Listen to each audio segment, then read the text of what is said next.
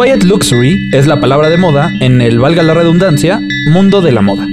Quiet Luxury o lujo silencioso Es la nueva tendencia que invoca los mejores materiales, las telas más exclusivas. los diseñadores más reconocidos, pero por favor, nada de logos, nada de estampados, Nada de brillo, solo colores discretos y por supuesto, que ante los ojos no entrenados, como los nuestros, no se note que traes un suéter de cachemira que vale miles de dólares. En pompo vestidito, que en pompo. Quiet Luxury es la ropa de los supermillonarios en este mundo post pandemia. este episodio snack es todo lujo. Pero también es mucho más que abrigos, botas o bolsas. Hablaremos de cómo la moda y el diseño son un reflejo de los tiempos que vivimos, A través de la historia, desde la Revolución Francesa, pasando por la Gran Depresión de los 20, o la más reciente caída de 2008, existe una interesante tendencia. cuando la ropa de los ricos guarda silencio, se avecina una crisis económica.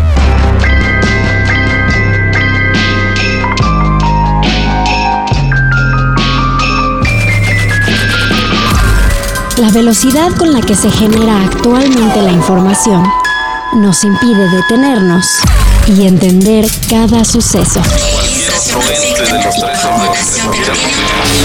¿Cuánto dura una noticia en nuestro pensamiento antes de ser sustituida por otra?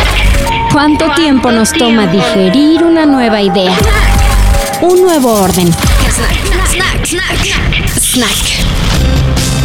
Este es un espacio para la conciencia y un mejor entendimiento. Snack. Un podcast de sopitas.com. Hola Max, ¿cómo estás? ¿Cómo te ha ido? Hola, Gre, muy bien. ¿Qué tal va todo? Todo va bastante bien y me emociona mucho el tema que vas a platicar hoy porque está relacionado con una de mis series favoritas, pero creo que de las series favoritas de medio mundo y una de las mejores en la historia que es Succession. Exacto, Succession llevó este tema como al mundo popular y hace un buen de videos sobre el tema, pero resulta que es la moda de Succession y como durante siglos los supermillonarios se visten de maneras tan particulares Ajá. que llegan a afectar la economía o justo al revés, la economía afecta cómo los supermillonarios se visten. O sea, es decir que le tenemos que echar un ojo a cómo los súper ricos, hablamos de súper ricos, ¿no? Ajá, o sea, sea, los de los muy muy muy los- Succession ricos. Ajá, pues. los putrimillonarios. Eso. O sea, nos tenemos que fijar en cómo se visten porque puede ser un indicador de la economía y de lo que va a pasar y de cómo nos va a venir a fastidiar a todos. Exactamente, y como las tendencias de la moda, Ah. con los añitos, ya sabes, conforme van llegando de las pantallas o de la tele de Succession a las tiendas de ropa en cualquier parte del mundo, Ajá. pues cuentan las crisis económicas o las condiciones sociales que se avecinan en el mundo. Ándale. Y además tiene un tema que es súper popular y la palabrita se ha hecho bien famosa y es Quiet Luxury. Que es moda silenciosa, como la traducción literal. Ajá, los gringos que les encanta como ponerle otros nombres, Ajá. también le han llamado Wealth Whispers Ok. O el movimiento YKYK, Que es If you know, you know. Ok. Pero sigue la alegoría de que si el dinero habla, la riqueza susurra. Ese es como el concepto que quieren seguir. Y se ha reflejado últimamente en la ropa. Ok. Yo pensé, Max, que te ibas a poner a criticar así los outfits, como Fashion Police, así, en Succession. Justo para allá vamos. Pero también hay como que contar qué es el Quiet Luxury y qué no es el Quiet Luxury. Ajá, entonces ya dijiste, a ver, para recapitular, el quiet luxury es moda silenciosa y es como la forma que los super ricos se visten, pero que refleja el contexto económico. Exacto. Ajá. Y pues como prácticamente son colores discretos, son blancos, son cafés, son negros. Arena. Exacto. Y lo más importante de todo es que no lleva ni un solo logo. Ok. que no lleve ningún estampado. Ajá. Entonces, por ejemplo, esta moda del logo del licenciado Valeriano que ves por todos lados, la suela roja o el cinturón brillante, brillante, brillante que dice Gucci, todo eso no es Quiet Luxury. Ok, van a ver absolutamente todo lo que me compró hoy, así que listos, calistas, compartan porque en cuanto llegamos a 10.000 personas va a venir la empresaria a, a la habitación. También es una parte en la que algunas marcas tienen como su sello característico, justamente como el rojo de Valentino o la suela roja de la Bután o esos que no son tan, ¿cómo decirlo?, Eh, llamativos. O sea, son discretos. Pero el Quiet Luxury es como, no vas a saber qué marca es, pero es de una super marca de lujo. Exactamente, esa es la idea. También, por ejemplo, está el estampado este de Ferragamo, que es como cafecito con rayas negras. Ajá. Y aunque tiene los colores como de Quiet Luxury, Ajá. como es un estampado grandote, pues tampoco entra de esta moda. Ok. Y por ejemplo, Max, a ver, ya, ya lo vamos definiendo qué es, qué no es, las marcas, cómo se tienen que ver, qué tan sutil son, pero tienes algunos ejemplos. Ya mencionan Succession, pero creo que así son como lo- el estándar del Quiet Luxury. Exacto, y hay, y hay unos ejemplos como específicos de dentro de Succession que te ayudan un montón como a identificarlo, Y uno es el personaje de Shiv, Ajá. ¿No? De Sarah Snook. que además ha ido evolucionando con las temporadas. Y seguro tú lo has notado y eres súper fan de Succession, como cada vez se va vistiendo más profesional, como Ajá, más, empresarial. Pero justamente a mí me gusta mucho Shiv porque tiene muchos trajes. Están increíbles. Ajá, pero son trajes, es que no sé cómo decirlo, pero no se ven inalcanzables. Ya sabes, o sea, son, ajá, son trajes que se ven como normales, cómodos, empresariales, se ve muy formal, pero no se ven inalcanzables, aunque sí lo son. Lo son cañón y además todos son de un solo color, que esa es como una Ajá, parte sí, muy sí, sí, importante. es ¿no? como el total look, ajá. Ajá, monocromático. Y particularmente, por ejemplo, con Shift pasa en la primera temporada de Succession, cuando ella trabaja en la política Ajá. y está tratando de ser como accesible, ella sale en muchos capítulos con suéteres de HM. ¿A poco? Ajá, que cualquiera podría comprar. Bueno, si yo fuera multimillonaria me iría a H&M y compraría un millón de pesos de ropa de ahí. Pues ella hizo eso en la primera temporada y traía suéteres pues alcanzables que tú podrías comprar si vas hoy a cualquier plaza. Pero conforme va entrando en el mundo de los millonarios, en el mundo este gigantesco corporativo, cambia su ropa y estos trajes que se ven alcanzables, hay uno particularmente que trae unos pantalones que son de una marca que se llama The Row. Esa marca la crearon las gemelas Olsen. Ok. Ajá, noventerísimo el asunto, pero solo los pantalones valen más de dos mil dólares. El blazer es más caro, seguro. Más caro. Mucho más. ¿Cuánto? Ajá, o sea, ¿Sabes? como 3 mil. No. Pero trae 5 mil dólares puestos y no parece. Porque Ajá, trae no una camisa blanca y un solo color. También supongo que Kendall es así. Kendall luego se ve como muy sport. Ya sabes, trae gorrita, trae alguna como... No, no sudadera, sino como suéter. Ajá. Y se ve un tipo normal, pero... ¿Cuánto cuesta, Max? Tiene una gorra muy famosa que es como un como verde café medio gacho. la verdad. es, es una marca que se llama Loro Piana. Y también en una escena trae una hoodie de Ajá. otra marca que es Tom Ford. Ok. Solo en esas dos cosas que si lo ves en la calle podría ser cualquier persona. Ajá. Bien ¿vale? vestida, pero Ajá, bien persona. vestida, pero trae una hoodie y una gorra. Son más de 60 mil pesos. L to the L to the You need to stop this. L to the Los zapatos valen muchísimo más. Reloj, los jeans, la playera. jeans, Bueno, el reloj ajá, ni sí, se sí, diga. sí. Pero entonces, esos son como estos ejemplos de Quiet Luxury que son piezas que podrías ver en la calle que dices como, ah, ese traje está bonito, pero es alcanzable. Claro. Cuando en realidad no lo son. Ok. Tenemos esos ejemplos de Succession, es una ficción, pero también ya se ha visto reflejado en la vida real. Y hubo hace poco un caso muy mediático donde todo fue Quiet Luxury. Todo, todo, todo. De hecho, es un juicio horrible, es rarísimo. es el caso de Gwyneth Paltrow. Ah. Que, que tú cubriste el caso. bueno, sí, Ajá, sí, o sea, no le estamos persiguiendo, pues. Y yo, pero- Winnie, Ajá. Pero le seguiste la pista de esta locura. ¿Qué- ¿De qué le acusaban? Fue a esquiar, ya sabes, como un resort de super lujo. Iba con sus hijos, quería que su nueva pareja conociera, ya sabes, a sus hijos, hacer un momento familiar y atropelló a un señor esquiando. Ya sabes, o sea, eso fue. Y el señor la demandó por mucho dinero porque lo lastimó, le causó daños físicos, pero sobre todo emocionales. Porque la Ese fue. esquiando. Ajá. Pero, digo, el juicio se puso muy eh, farandulero, de alguna manera. Se dijeron cosas súper extrañas, súper horribles. Gwyneth se vio muy privilegiada, el señor se vio muy aprovechado. Pero eso ni siquiera fue lo que importó, Max, sino que vestía Gwyneth Paltrow todos los días que fue a juicio. Exacto, para hablar de la superficialidad de todo este tema, este Ajá. caso de Gwyneth es perfecto. Ajá. Porque en medio de esta locura de que la acusan de atropellar a alguien esquiando, Gwyneth Paltrow iba vestida toda en negro. Ajá. Traía botas negras, una falda larga, negra. O sea, estaba muy linda, pero era una falda larga, negra, sin ningún chiste, por así decirlo. Ajá. Y una playera polo, Ajá. de cuello polo, de manga larga, también negra. ¿Y cuánto valía eso? Todo ese outfit, cada pieza costaba cerca de 30 mil pesos. Todo era Prada. En ningún momento No se traía- veía Prada. No había ni un leoncito, no había nada, ni un solo logo de lo que traía. Ok. Y en el segundo del juicio Ajá. llevó un abrigo verde que se hizo viral. Híjole, no me acuerdo. También era esta Ajá. marca de Row y era como de lana y súper abrigador. Ajá. El abrigo costaba pues más que un coche, como 120 mil pesos. Oh. Un coche chiquito. Pero si eso cuesta solo el abrigo, imagínate todo lo demás. Ah, exacto. Y un suéter como de cuello de tortuga, como Ajá. color cremita, o así, sin mayor chiste. Discretísimo. Discreto, Ajá. que también costaba como 30 mil, 40 mil pesos. Uf. Y entonces, esos como han sido los ejemplos del quiet luxury que se han hecho virales en la tele, Ajá. pero también se han hecho virales en internet. En TikTok, el hashtag old money o como esta como puesta a los nuevos ricos tiene más de 6 billones de visualizaciones Oh. y son puros outfits. O sea, es como, te explican cómo vestirte así. O sea, cómo verte que traes algo muy quiet luxury, aunque no sean de marca. Exacto. Ok. O aunque sí lo sean y se hacen virales, puras personas privilegiadas. Pero tiene 6 billones de, vi- de visualizaciones. Es súper popular este movimiento. Y entonces ahí es donde empezaron como las teorías de ¿por qué? No puede ser solo como una tendencia de la moda Ajá. o puede contar una historia más profunda. Y la historia profunda tiene que ver con la economía, o sea, real, afectaciones reales para la sociedad. Ajá. Y, y el por qué compramos lo que compramos. O por qué los ricos compran lo que compran. Y entonces esta, esta historia del Quiet Luxury habla de los materiales y de las marcas exclusivas. Ok, Existen dos teorías de por qué el Quiet Luxury se ha hecho tan popular. ok. La primera es que los supermillonarios, al usar esta ropa que no es tan llamativa, evitan que la gente le señale sus privilegios. Ok, o sea, se, se vistan los juicios, por decirlo de alguna manera. Exacto. Ok. Que puedan pasar desapercibidos.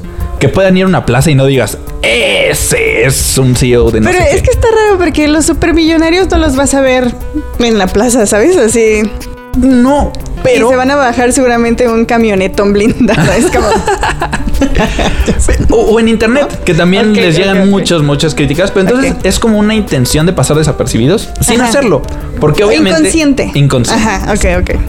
Y la otra es comprar ropa que pueda durar muchos años. Todos estos suéteres, todos estos abrigos, las botas, son de materiales súper delicados, súper específicos, resistentes, buenos.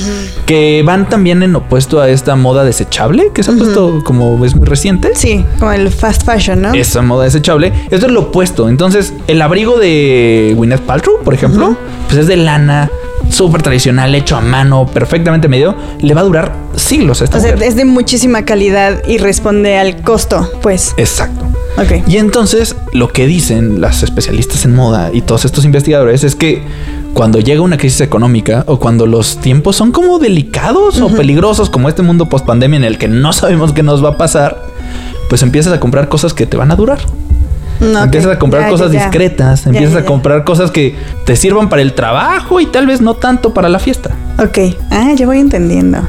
Y ha pasado muchas veces en la historia. Es lo que te iba a decir, o sea, es como tendencia ahorita, es la conversación, gracias a una serie, estos juicios mediáticos y demás, pero no es la primera vez que se refleja.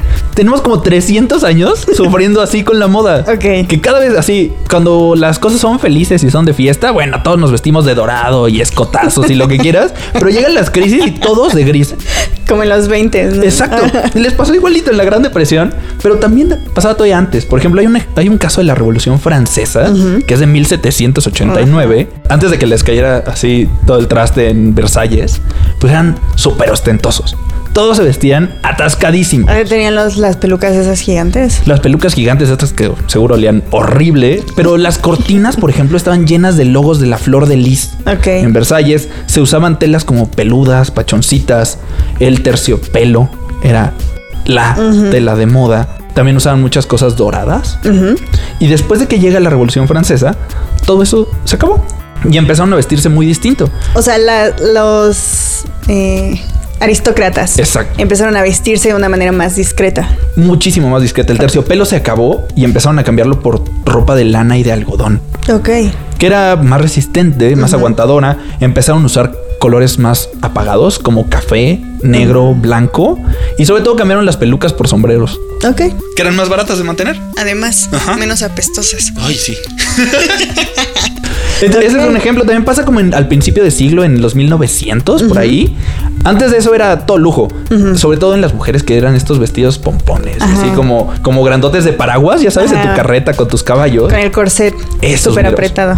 No podías respirar. Esos. La- la- las mujeres más millonarias usaban tres vestidos distintos diario. En el día. Ajá. O sea, uno para salir a saludar, y el otro para comer y el otro para cenar. Exacto. Sí, tipo así. Exacto, uno para desayunar, uno para salir en la tarde a caminar y uno para recibir la fiesta en la noche. Ok.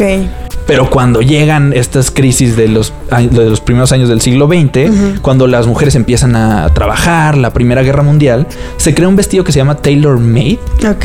de dos piezas, de una falda larga y un como saco de la misma tela. Y ese vestido se empieza a a hacer súper popular y lo usan tanto las mujeres más millonarias como las trabajadoras. Ok. Porque tenía la ventaja de que era adaptable. Ok. Si Era le- cómodo. Era cómodo, podías trabajar con él, podías viajar con él, pero si le ponías una blusa bonita, pues ya podías recibir a alguien en la noche. Ok. Órale. Entonces también fueron apagando estos colores brillantes. Y eso pasaba hace siglos, pero también nos pasó a nosotros. Nos pasó en el 2008 Ok. y en esta crisis económica que nos pegó durísimo. Y ahí salió una tendencia que se llama normcore. Seguro te suena cuando empieces a recordar los ejemplos. Ajá. ¿Cómo era la ropa antes de la crisis de 2008? Todo era bling, todo era brillante. Ajá. Todo era la primera temporada de Gossip Girl, Ah, ya, ya, ya, ya, ya. Ya estoy entendiendo. ¿no? O sea, las boinas estas que traía Blair Waldorf, que se ponía todo hasta el molcajete de la señora. O sea, traía toda esta mujer. O, ¿cómo se llama el personaje de Blake Lively? Ajá. También usaba unos vestidos impresionantes, pero le ponía guantes y le Sí, ponía sí, sí. joyas. Era horrible. Era horrible. Diademas horribles con flores. Con flores, le ponías falda sobre los pantalones. O sea, era como súper, súper ostentosa. Ya me acordé cuál. moda. Quizá la bloqueé de mi mente por algo. Ah, por un por una decisión estética correcta. Es horrenda la cosa esta. Sí, sí, sí. También, por ejemplo, además de, de Gossip Girl las primeras temporadas, puedes acordarte como de Paris Hilton Sí, claro. y las joyitas que le ponía todo, estas gorras llenas de como Shakira y brillante. Sí, sí, sí. De Fantasías Miguel. Ajá, o, o los pants que dicen como juicy en las pompas. Eso. Esa es la moda. Qué mal momento. Sí, terrible. Entonces, mira, después llegó una crisis económica y se quitó. Y se fue eso. Todo el mundo se volvió más pobre, pero esa moda desapareció. Gracias por esa. Terrible. No, se queda, se queda. Llegó esa crisis del 2008 y conocimos una nueva versión del Quiet Luxury. Exacto, que, que la conocen ahora como el normcore y fue como un movimiento en contra de la moda de alta costura y de esta moda lujosa y de estos brillitos que estuvimos hablando. Entonces se volvieron súper populares los jeans, las gorras, los tenis blancos, las playas de un solo color, que seguramente un buen de personas de nuestra edad es como su closet. Claro. El closet eterno. El closet eterno. Y justo ese es otro de los conceptos como del quiet luxury. Ropa que en medio de una crisis te va a durar mucho tiempo. Oye, por ejemplo, Max, eh, en esa época más o menos fue cuando Steve Jobs era como el dios de la tecnología y sus, eh, sus decisiones de vestimenta eran como muy... llamaban mucho la atención a pesar de ser lo más X del mundo.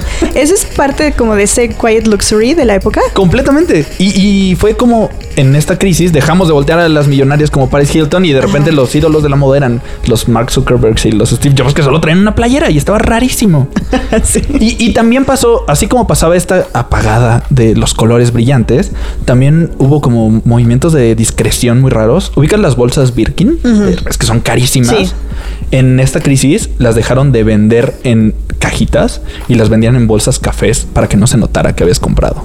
O sea, solo para cuando la comprabas, te las daban en. En una bolsa café, en lugar de en una caja que se veía como todo el lujo, Ajá. te la daban en una bolsa café así como de, mira, Haciendo una bolsa de carnicería del tianguis. que nadie sepa que traes Ajá, la Birkin. En, en de papel estraza. 15 mil dólares. Órale, eso no lo sabía. Ajá. Entonces llevamos toda la historia en una como ola de moda. Ajá. En la que cuando las cosas están bien, nos vestimos de colores O sea, el, brillantes. el chiste es demostrar que te está yendo bien y que tienes lana. Y cuando llegan las crisis económicas, cuando llegan los tiempos inciertos, como ahorita, pues el chiste es comprar cosas que te duren, cosas que te sirvan para la chamba y para la fiesta. Es que la ironía, Max, es que, ok, llegan como épocas de crisis, pero no vas a dejar de comprar. Exacto. O sea, solo vas a aparentar que no estás comprando cosas caras, las vas a esconder, pero las vas a seguir comprando. Completamente. Y además, digo, aquí ya así de póngale el fondo de música rusa, pero en este hipercapitalismo, el Quiet Luxury ya llegó también a las tiendas digitales. Por ejemplo, Shane, esta marca china Ajá. gigantesca, ya vende ropa bautizada como Quiet Luxury. O sea, hay una, hay una sección que se llama Quiet Luxury En en Shane. Shane. Exacto. Es- está rarísimo. Entonces, un buen de gente está comprando ropa por esta tendencia, pero también estamos comprando esta tendencia porque nadie sabe qué va a pasar con el futuro. Ok. Que es un poco lo que algunas marcas de fast fashion siempre han hecho. Replican los diseños de estas grandes casas de la moda, pero obviamente los materiales no son iguales, la calidad es distinta, pero es muy similar el diseño. Exacto. Digo que es como un tema, otro tema muy interesante, pero es algo similar. Es algo similar. Entonces estamos llegando a una época, pues no sabemos bien bien qué nos espera del futuro, pero la moda que usamos está completamente ligada a las circunstancias económicas y sociales. Mm. Y por eso como que nos preocupamos más por los materiales, por eso Claro. la ropa de segunda mano está volviéndose también popular porque dura mucho popular. tiempo. Entonces, este Quiet Luxury sí es de los supermillonarios, sí es Gwyneth Paltrow, sí es Succession, que jamás vas a ver esa ropa, pero también es lo que nosotros traemos y cómo impacta cómo nos vestimos. Snack. Snack. Busquen Snack cada viernes en su plataforma de confianza y los invitamos a leernos en sopitas.com. Yo soy Max Carranza. El guion e investigación estuvo a cargo de Max Carranza. Con el diseño de audio de Carlos El Santo Domínguez, el video fue de Raúl Fernández y Andrea Montoya.